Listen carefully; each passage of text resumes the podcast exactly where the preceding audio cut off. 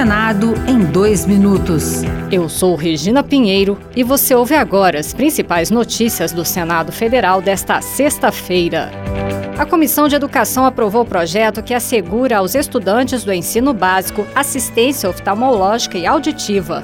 Projeto segue para a votação da Comissão de Assuntos Sociais. O relator, senador doutor Irã, do PP de Roraima, lembrou que a medida pode melhorar o desempenho de estudantes. Problemas como miopia, astigmatismo e hipermetropia podem causar dificuldades na leitura, na escrita e no aprendizado no geral. A audição é dos sentidos que mais influencia o contato com o mundo e, portanto, impacta significativamente no aprendizado e no desempenho escolar. O plenário do Senado começou a discutir a proposta de emenda à Constituição que limita o prazo de pedidos de vista no Judiciário e os casos de decisão monocrática, aquela proferida por um ministro ou desembargador.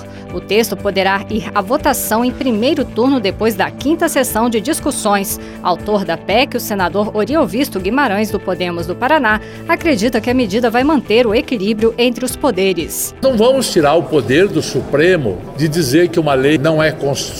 Ele continuará podendo fazer isso, mas terá que fazer pelo colegiado. O que nós não queremos é que um único ministro pode fazer isso.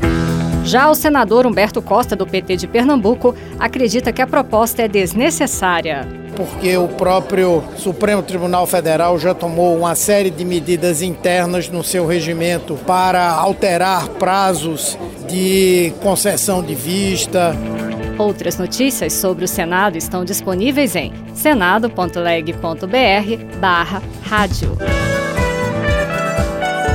Senado em dois minutos.